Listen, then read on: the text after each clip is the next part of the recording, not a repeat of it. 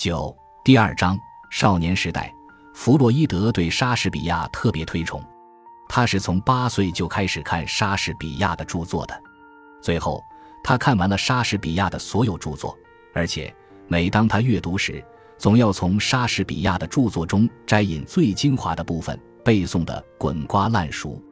他非常仰慕莎士比亚表达的精确和深刻，特别敬仰莎士比亚对于人生要旨的精湛理解。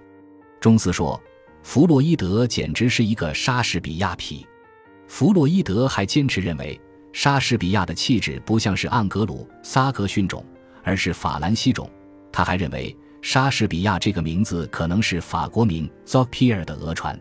弗洛伊德既保留了犹太人的传统，又善于广泛吸收其他民族的文化成果。他对反犹主义怀有深切的痛恨。他的朋友多数是犹太人。但他同时又坚决反对老一辈犹太人所恪守的小圈子主义生活方式，他主张使犹太人尽可能的同外族人接触，因此，他主张改革犹太人的那些会造成自我孤立效果的狭隘习俗。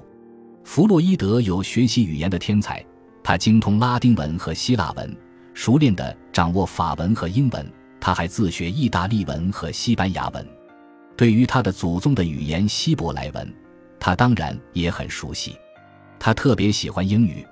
有一次，他对厄纳施特·中斯说，在整整十年的时间内，他所读的唯一的书就是英文书。一八七零年，普法战争爆发了，当时弗洛伊德已经十四岁，他对这场战争产生了浓厚的兴趣，密切地注视着战局的发展。据他的妹妹说，在战争期间。弗洛伊德的书桌上一直摊着一张大地图，并用小旗做标志，表示战争的进展情况。弗洛伊德激动地向妹妹讲述战争的情况，并说明各场战斗的意义。他幻想着自己长大以后能成为一个将军，但后来他的这个愿望慢慢的消失了。特别是在他二十三岁参军一年之后，简直完全失去了从军的兴趣，转而对科学研究工作发生了兴趣。从1860年迁往维也纳起，弗洛伊德的生活便开始走出狭小的天地。这是从两方面讲的：一方面，弗洛伊德到维也纳以后，开始生活在欧洲的中心。维也纳作为欧洲的政治、交通和文化的中心，使弗洛伊德的眼界大大的开阔了。同原来偏僻的弗莱堡相比，这里可以及时的看到和听到发生在世界上。特别是欧洲各国的重大事件，弗洛伊德虽然还是少年，但他在理智和文化知识方面的过人水平，使他敏锐地感受到了历史前进的脉搏。这里显然成为了他进一步成长的最好的出发点。另一方面，从1860年起到1873年，弗洛伊德毕业于大学预科为止，恰恰是世界历史和欧洲历史，特别是德意志历史发生突变的时刻。发生在这十多年间的政治事件、经济改革和科学发明，一个接一个地震当着弗洛伊德的平静的学习生活，使他感受到了一种无形的精神的鼓舞力量，推动他勤奋地钻研各种文化知识。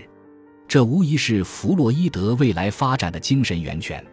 就弗洛伊德个人而言，他在这一时期也经历了从儿童到成年人的过渡期。他不仅在精神上。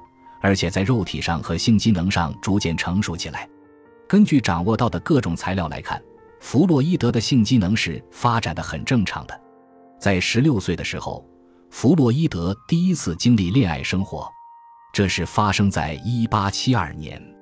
弗洛伊德回访了自己的出生地弗莱堡，他见到了多年未见的女朋友吉夏拉。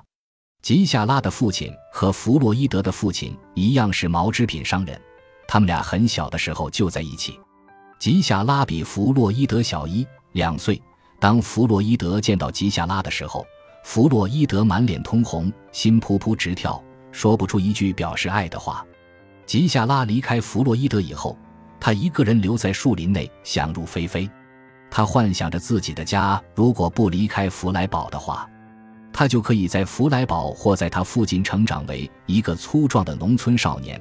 并可以获得机会同吉夏拉结婚，弗洛伊德完全陷入了情海之中，这种幻想在此后几年一直伴随着他。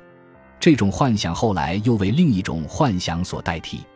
当他得知父亲和哥哥伊曼努尔打算让他在毕业后气血经上，并可能让他迁居英国曼彻斯特的时候，他就产生了另一个幻想：幻想同伊曼努尔的女儿宝莲，也是吉夏拉的好朋友结婚。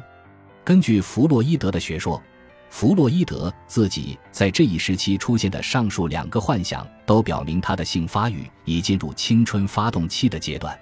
一八七三年，弗洛伊德从大学预科毕业前夕，面临着一生职业的抉择。弗洛伊德曾经向往做一位政府部长或政治家。他在自传中说：“那时的我，其实后来也如此，对于医生这一行，并没有感到特别的兴趣。与其说是为了兴趣，还不如说是为一种对人类的好奇心所动。由于在学校里和一个有志成为名政治家的高年级同学相认识。”受到他的有力影响，我产生过学法律和参加社交活动的愿望。但是就在同时，当时最热门的达尔文进化论却也深深地吸引着我，因为那些理论撩起了我对世界更进一步了解的愿望。加上在毕业之前，在卡尔·布鲁尔教授的课上听他朗诵歌德那美妙的《论自然》的散文，遂决定成为一名医科学生。感谢您的收听。本集已经播讲完毕，喜欢请订阅专辑，关注主播主页，更多精彩内容等着你。